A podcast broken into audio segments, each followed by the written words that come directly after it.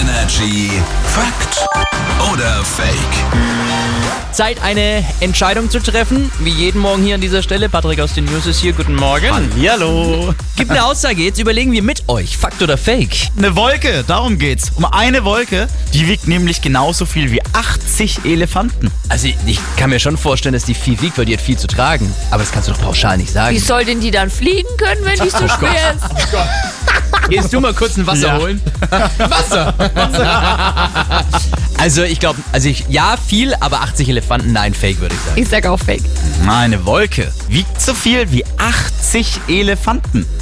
Fakt. Alter!